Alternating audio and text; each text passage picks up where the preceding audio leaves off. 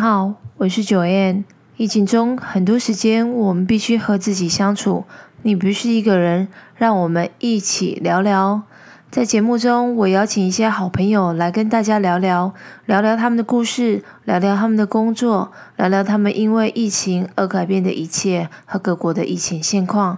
本节目由巧方案和鹅妈妈农店联名赞助。最近有一场令我印象非常深刻的演讲，是 TMBA 二十周年，主题是为你引路，从优秀到卓越。主讲人是 Eric 爱大，谈我们每个人都有能力重设心态，迈向更卓越的人生。现在爱大在线上，是爱大您好，有，Hello，Joanne 你好，非常荣幸可以访谈到爱大。那那这一次我第一次跟爱大还没有碰面，就先从线上上面跟您先认识。对啊，这是我的荣幸，谢谢你的邀约。对，也非常感谢您接受我的邀约。在您这个演讲上啊，真的觉得这个演讲非常的让我印象深刻，因为您用了很多的生动的例子，也谈论了您的这一本新书《内在原理》。我看了，觉得收获很多，然后我就很想认识您。这也是一刚开始为什么我会跟您邀约这一次的访谈。那在您的这本书，我先去做一个分享，就是我蛮喜欢这一段话的：人们本心都对于成长和蜕变有一种憧憬跟喜悦。称为自我实现的需求，不是为了成佛成仙，本心具足，无需外求。这个本心就蕴含同理心、慈悲心、上进心、感谢心等内在原力，等着被唤醒。而透过您这书中九种心态的重新设定，就可以活出人生最好的升级版本。那我一刚开始啊，拿到您的这本新书。我一开始就先从橘色这个封面，我不知道是因为，嗯，我本身喜欢橘色呢，还是真的是外向者，所以会先先看到这个封面的颜色，然后就从第一章按照顺序这样读。我想要请问一下艾大，您当时啊会想要用不同颜色，然后来代表同一个封面，然后是由橘色的部分是您建议是外向者从橘色这边开始念。然后内向者是从绿色这边开始念，您这样的一个想法可以跟我们谈谈，怎么会有这样的一个设计？那是不是因为我们每个人其实都需要，如果外向者也必须要由外向，然后向内求。那内向者本身就很内向嘛，那是不是也希望他们可以由内而外来这样子让自己都有两面的自己呢？对，其实这本书的双封面设计啊，有人问说，哎，那么哪一面是正面？我会说。两边都是正面哦，我永远都是正面的，是这样子。如果我们是喜欢比较外向哦，或者是对人际关系比较有高度兴趣、比较主动的，其实看前面的这五章会比较有感。可是看后面的几章，毕竟是渐渐的往心灵的灵性成长的方向去走，所以比较外向的人可能会觉得嗯，比较不熟悉。那反过来啊，很多的内向者其实是从后面，就是蓝绿色的那一面看会比较有感，反而前面那些谈人际关系的，他们没兴趣，因为他们就不喜欢社交。他如果到一些比较人多的场合，他宁可安安静静的躲在一个角落，他会觉得比较舒服。好，所以如果你是内向者的话，他从前面橘红色那一面来看，他会觉得说这个。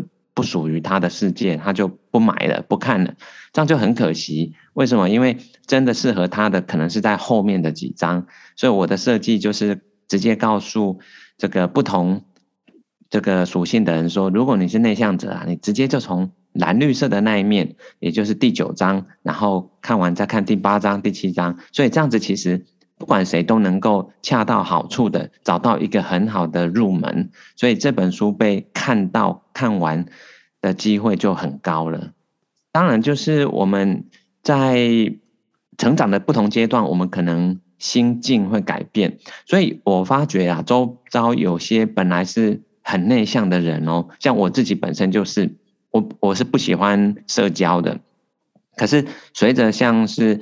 大量的演讲啊，让我慢慢的对群众我就没有那么厌恶感了。所以我现在不讨厌人多的地方，我不会想去啊。可是如果我真的去，我是不会很讨厌，不会想要马上离开哦。所以这种是会随着我们的经验值啊，随着我们的一些不同的或者遇到的事情或者我们的想法改变了，其实人确实是会会变的。好，所以我才说，我们这本书其实是要让外向的人啊，慢慢的从第一章往后看，你是可以修炼你自己的内心，你的层次提高的话，其实你会发现你拥有的力量是比以前更大的。那如果你是一个内向者的话，除了我们本心就已经具足的，其实你还可以到往外多站出来一点点，你会发觉这个世界有很多好玩的东西，你会活得更开心，然后认识更多人，然后活出一个更好的版本。是，那也想请教艾大，通常我们会把自己设定是说我我是个外向人，或我是个内向人，所以外向人可能就会很难理解内向人在想什么。那是不是透过阅读您这一本《内在原理》，让外向的人其实可以渐渐的趋向内向，他就稍微能够有一点同理心，可以了解内向人，有这样的含义吗？对啊，对啊。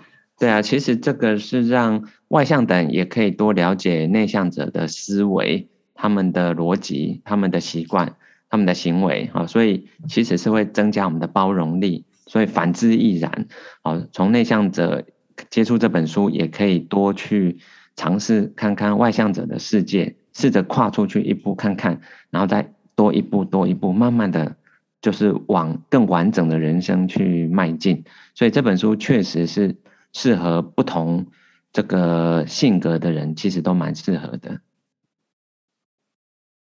那另外，在艾大林这本书上啊，其实我也对于您有谈论到“黑洞人”这个名词，也是我第一次听到的。然后，艾大林提醒我们，黑洞人曾经也是恒星，只是因为能量用尽，然后它变成了黑洞。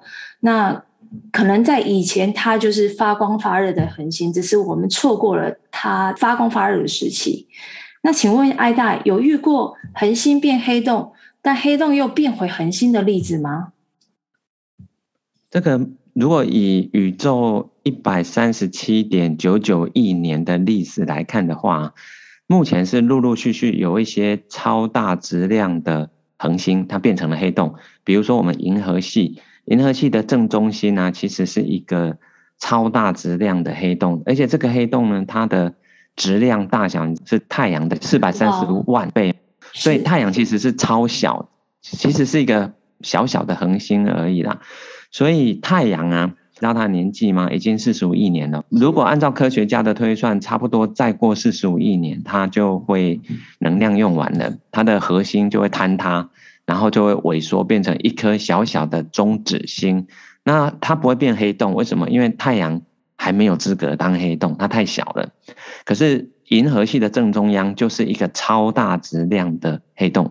可是呢，如果我们提早个一百亿年来看的话，其实银河系的正中心本来就是一个恒星了，很大的恒星。所以我们可以这样说了，它已经燃烧完了。它的能量，哈，它把它的光跟热都给了整个银河系了，所以它才会用完了，后来变了一个黑洞。所以我们也不要这样子去讨厌一个黑洞，说哇，你你黑洞好像只吸收能量，然后现在都不不会再给任何的能量出来。其实人家都已经给完了，好，但是你要想想看哦，如果真的有一个造物主的存在，这个造物主他可以在。一百三十七亿多年前可以创造出整个宇宙，你知道吗？那个是一瞬间的哦，它是在一秒钟以内整个大爆炸，然后就产生了今天的宇宙。所以呢，你可以这样想，整个宇宙它可能在造物主的眼中，它只是一眨眼而已，就诞生了。它下一次再过一百三十七点九九亿年，再一眨眼，整个宇宙又变了样子。好，所以其实。我们的眼界很短，我们的一年在上帝眼中其实是根本微不足道的，所以或许再过一百三十七亿年，我们来看，我们会发觉，诶，怎么那些黑洞吸收了足够多的能量以后，它又大爆炸，变出一个新的宇宙出来，这是有可能的啊，所以我们就无法用我们人类的这个很短浅的眼光去看这个世界，我们要用恒长。就是以上帝的眼光来看的话，其实我们眼前看到的都是很短暂的，所以没有没有什么绝对的。好，那刚刚艾大您是用宇宙这个概念在解释黑洞跟恒星。那我想，呃，您的书上其实也有比喻一些黑洞人，就是可能是他的想法或可能他的言语比较会负面一点。那可能有时候我们在与这样的人交谈的时候，有一个情况就是，我们正能量也许因为身边有很多的黑洞人，所以会让我们的正能量稍微的耗尽。我也想要跟艾大您讨论是说，在遇到这样的黑洞人啊，也许可能我们当下会知道他是黑洞人，所以我们就有些人会因为因此认定他，就觉得好，反正你你就是想的跟我们都不一样，然后你就是很负面。但我觉得，如果用一个您这书中这样子，他曾经是恒星的这样的思想去看待他。反而会认为说，他曾经也是一个很正向的人，然后也曾经鼓励过人家。也许他可能碰到一些事情，让他渐渐的把正向能量消耗了。那如果我们也心中想说，他以后可能也会再成为一个新的恒星，然后一样是可以用自己的一个正向能量来引领大家。如果我们用这样的心看待这个所谓的黑洞人的朋友的话，那是不是我们我们其实在跟他的应对上就会不一样？对，这边我可以提两个观点哈。第一个就是说，虽然在办公室我们都遇到这样子的黑洞人，但是你如果去问他的家人说，哎，你的爸爸或你的妈妈在公司很讨人厌，他是个黑洞，你去问他的小孩，他小孩说不会啊，我的爸爸是我的恒星，是我的太阳哦，所以是我们的角度、我们的观点造成了我们的偏见，并不是所有人看法都会跟我们一样哦。这是第一个。那第二个是如果。拉长时间，比如说我们的自己的爸妈好了，有时候啦，就啊、呃，或者说年长者，他可能会一直要我们拿钱回家，然后对我们要求东要求西，然后让我们觉得哇，为什么我们的爸妈造成我们这么大的负担？可是如果你提早个几十年，在你 baby 的时候来看，其实他们是完全就是无保留的，把他所有的能量都给我们。哦，所以其实我们今天所看到的长辈，感觉上造成了负担。事实上，在几十年前，我们才是他们的负担。所以我们要有这种跨时间的角度来看。那如果你相信轮回会转生的话，可能我们爸妈就是回到这个天堂以后，下辈子再来，哎，他可能又是一个充满正能量的人，在你的周边呢，陪着我们长大。好，所以我们要有这种无限的思维，我们不要用眼前的这一刻就去定义谁是好，谁是坏，这个真的是眼光太短了，太浅了。那这个我其实就想到，其实就是转念嘛，就是当我们今天看到负面的那一面，嗯、其实我们换个念头去想，它也许曾经也是有好的那一面，只是因为眼前我们并没有看到。那您在书中其实也有特别讲到，是说凡事都是一体两面的，所有的顺境逆境的安排，其实都有它的用意。那在逆境之中，呃，也要学会的就是要用智慧来转念，因为每一件事情它背后一定会有一个它赋予的意义，或者是转折点。那艾大也曾经就是在国中的时候，您玩跳高的意外，然后结果双手严重骨折，但是反而因此让您跟您的父亲的关系变得更亲近，所以这件事情其实就很像我们所说的“塞翁失马，焉知非福”。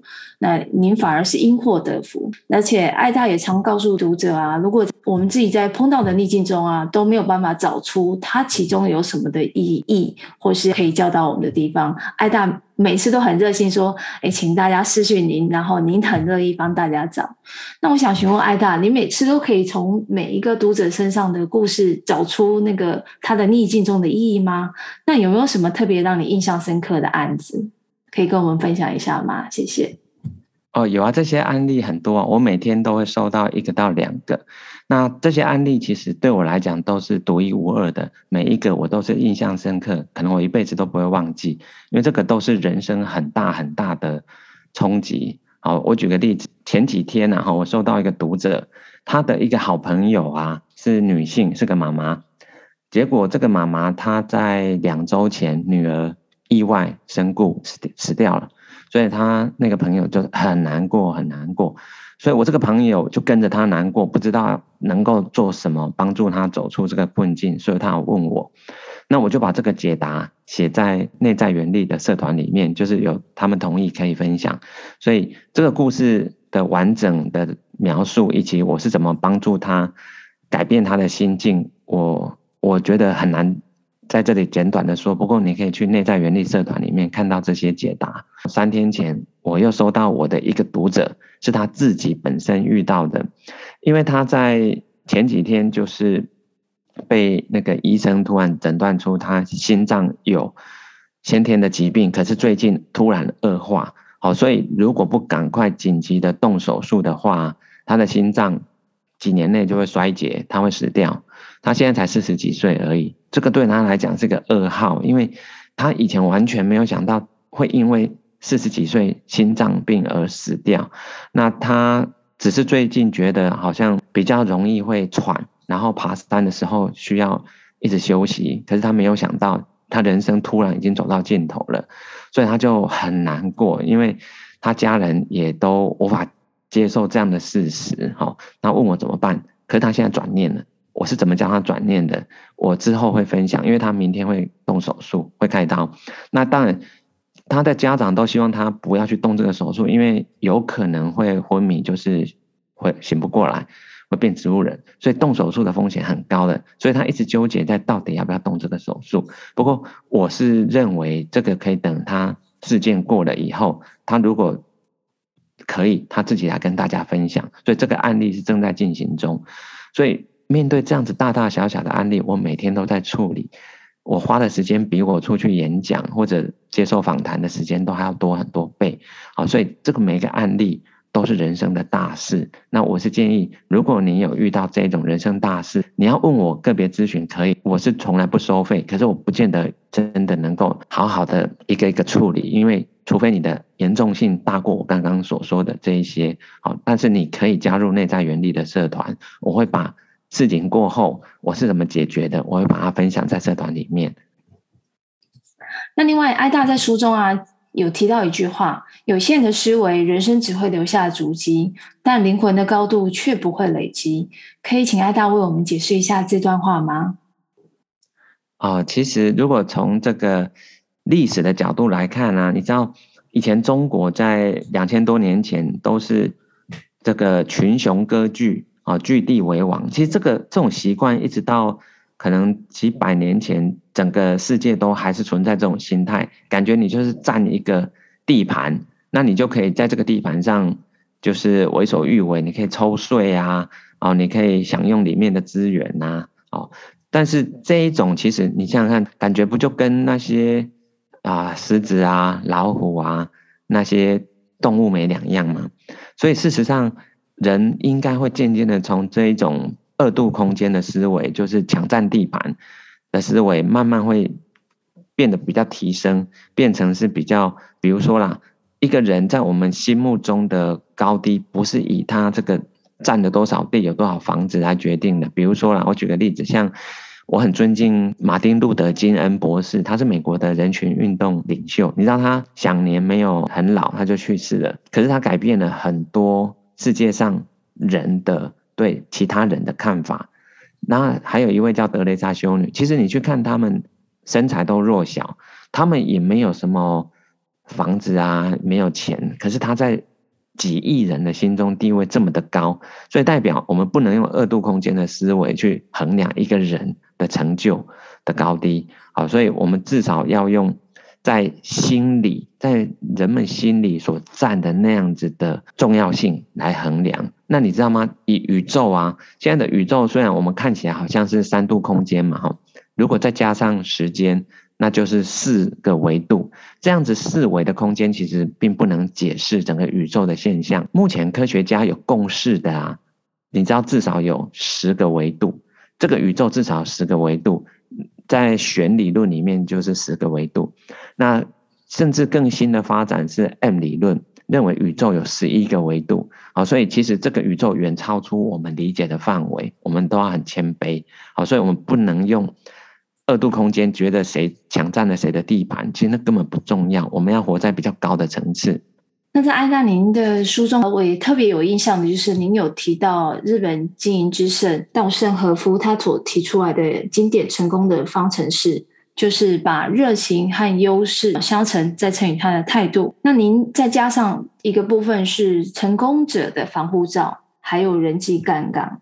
那在人工者的防护罩这上面，其实就是有我的解读是，就像我们可能做一些事情，常常。分享给可能身边的亲朋好友，那可能有一些人听到就会用比较现实面来看待，那或者是有些人很负面的看待这件事，所以就会打击我们的信心。那成功者他的防护罩基本上就是他非常的清楚，说他现在这个决定他是很有信心也很有热情的，所以基本上他听到这样的一个负面的声音，他就是自动形成一个防护罩，把自己盖起来。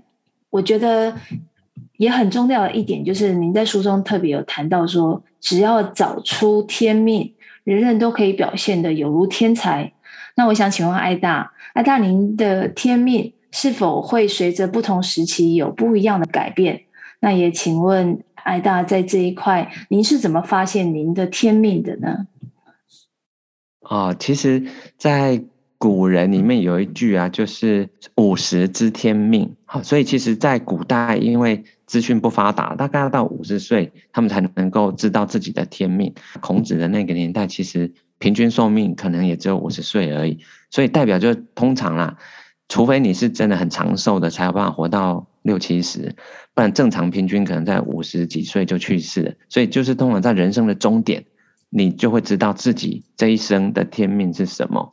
所以所谓的天命，应该是从我们的终点去看的。比如说，现在台湾人的平均年龄是将近八十岁嘛，所以应该是以我们八十岁的时候来往回头看，才会知道我们真正的天命。所以今天很多年轻人还在二三十岁看不清楚是正常的，那没有关系。如果你没有办法一次就看到这么远的话，那么我们就是用十年、十年来看，你只要知道。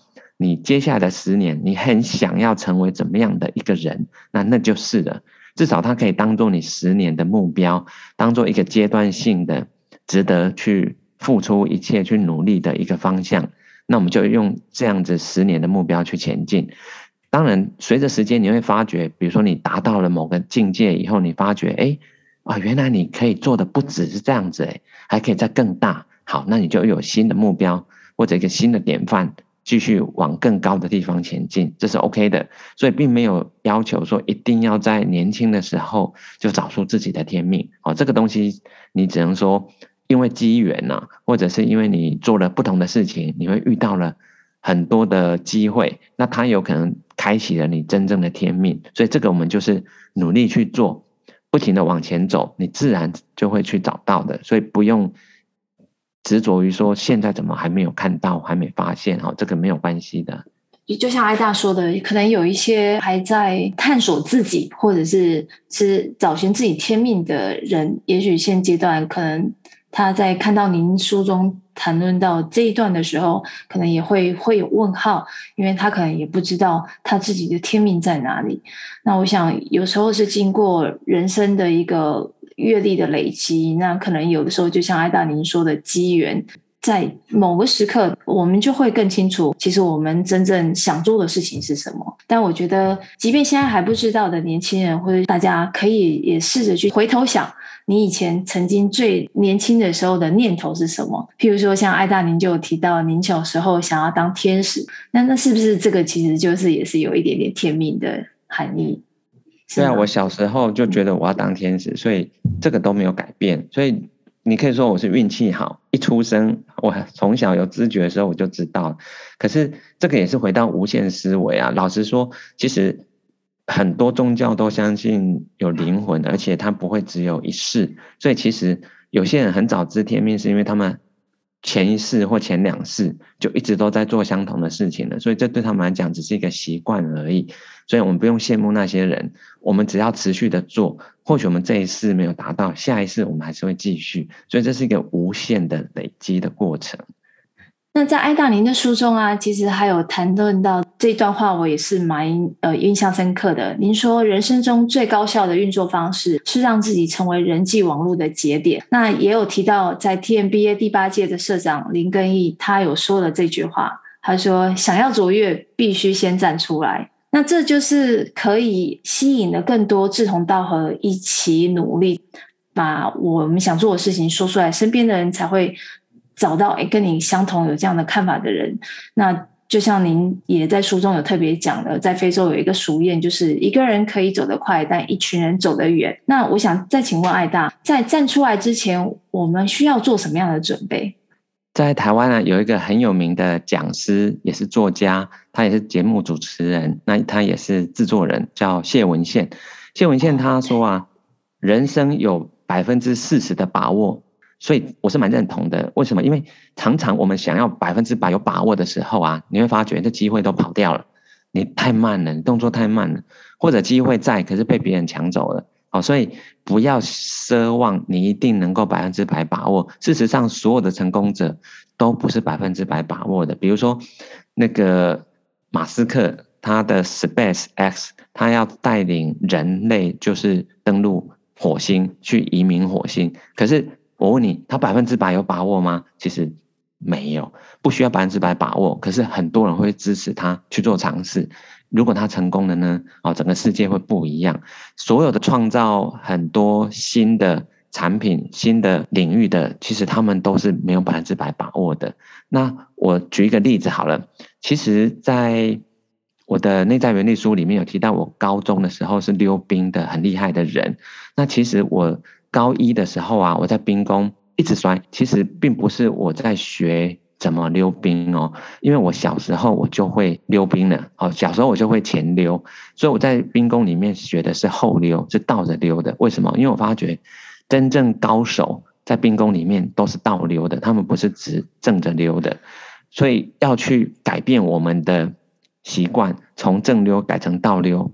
其实我花了大概两三个月，就一直摔，一直摔。我应该有摔了几千次，所以如果要每破一次就去买一件，实在是不可能。我要买一千件裤子，所以我用补的，所有的裤子常常会自己去补，就剪一块布来补。好，所以我刚刚啊要接受你的访问之前，我去看了一下二零一八年冬季奥运的男子花式滑冰冠军跟女子花式滑冰冠军，你仔细看。他们真正要去展现最难的动作以前呢，他们都是后溜，只有后溜才能够控制你的身体的着地能够稳，也比较能够控制你的方向。其实，但这个违反了一般人的直觉，我们以为好像正着溜才会比较好控制嘛，这是错的。所以很多成功者，他们成功的真正的那一刻。是违反人的直觉的，并不是我们认为这个想当然了才做到的。事实上不是，它是一个有点意外的成功。所以事实上，我们想要百分之百准备好啊。其实都准备错了。如果你要靠正溜的方式去赢得滑冰的冠军，我告诉你是不可能的。他们都是后溜的。所以事实上，我们能力还没到那个境界以前，我们都会误以为要怎样怎样才能怎样。事实上不是，你必须先前进，你必须先不断的去尝试。是在那个过程里面，你会越来越厉害。所以所谓的站出来，并不是指你已经有充分的把握，百分之百的把握，所以你就站到所有人的面前。去迎接那个冠军的掌声，事实上不是，那个叫做表现型的心态。那我们要鼓励的叫做成长型的心态。今天你做百分之四十的把握没有关系，你就开始往前去尝试。所以你要做有意义的摔倒，做有意义的失败。有意义的失败就是我说的，我那三个月在溜冰场里面一直摔，一直摔，就是我要转变我的习惯，从前溜改成后溜。但是我三个月过了以后，我就变。后溜速度很快，我是整个冰宫里面速度最快的，所以我成为那个接龙的龙头。那我又被封为冰宫王子，花了一年的时间而已。那为什么我们会很享受溜冰？因为我们后溜的速度是比百米赛跑还快，代表它超越人跑步的速度，所以我们不用飙车，因为我在冰宫上就可以享受超越人的极限的快感了。好，所以这个是你必须先。有意义的摔倒，你知道你的目标是要能够学会后溜，像成功的人士一样。但是我每一次的摔倒，我都知道我等一下要避免怎么样的重心移动才不会再摔，所以我每一次的摔倒其实都是有意义的。可是如果你的方向不对，你盲目的尝试，你零趴的准备，你就要一直站出来，站到大家的面前去迎接掌声，你只会得到嘘声而已，因为。你还没有一个正确的方向，而且至少你要知道哪些基本的步骤是必须的，也就是所谓的四十 percent 的准备，然后你就可以冲。那不要百分之百再冲，好，这是我的建议。艾大，您刚刚说的这段话，我就想到，其实这个就是您在书中，您也是一再强调，就是以终为始，要完成后溜这件事情，是因为您知道杰出的这些溜冰者都是后溜很强，所以您就先设立了这样的目标。那在您每一次从后溜中的摔倒，其实您也不会因为因此气馁，因为你是往终点想要成为那样子优秀的溜冰者。在迈进，所以这中间碰到的任何的摔倒啊，其实您还是会不断的有勇气再站起来，再突破，因为您知道他们也是曾经跟你一样走过这样的路，所以我觉得当一个人有这样的信念，就是他的目标清楚，那中间其实碰到的任何一个挑战跟困难，都还会继续坚持走下去，因为他非常的清楚，他正在走向迈向成功之路。对，这边我可以补充一下，其实你知道吗？如果你可以找到你的领域或者你想要走的方向，是有一些成功者的存在，他已经证明了他是那个领域的成功者，你就可以以他为典范。就好比我刚刚说的这个二零一八冬季奥运的滑冰冠军，不管男的或女的，那个就是滑冰的典范。所以现在各个领域啊，其实成功者都被写成了书。不管是他自己亲笔写的啊，或者是一些知名的编辑或者是出版社会帮他编成书，所以其实我们几乎可以找得到所有的领域那些人，其实在书里面都可以找到他们从小到大的成长背景，以及他们的心路历程，他们是怎么看待事情的。下集预告。艾达提到，除了透过阅读可以学习优秀人的成长历程和思维，还可以前往那些你有兴趣的领域热点。接着，艾达会介绍内在原力信念系统。